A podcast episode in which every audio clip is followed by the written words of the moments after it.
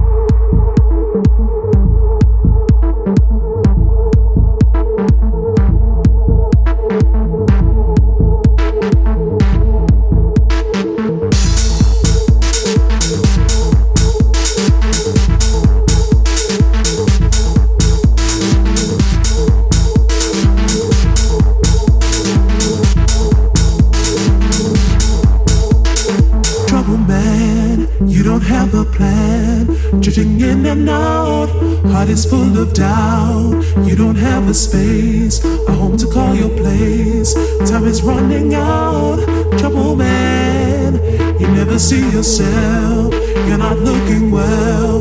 Reach out for help if you want to see that girl. Now she's 17, old enough to see what's become of her. Trouble man.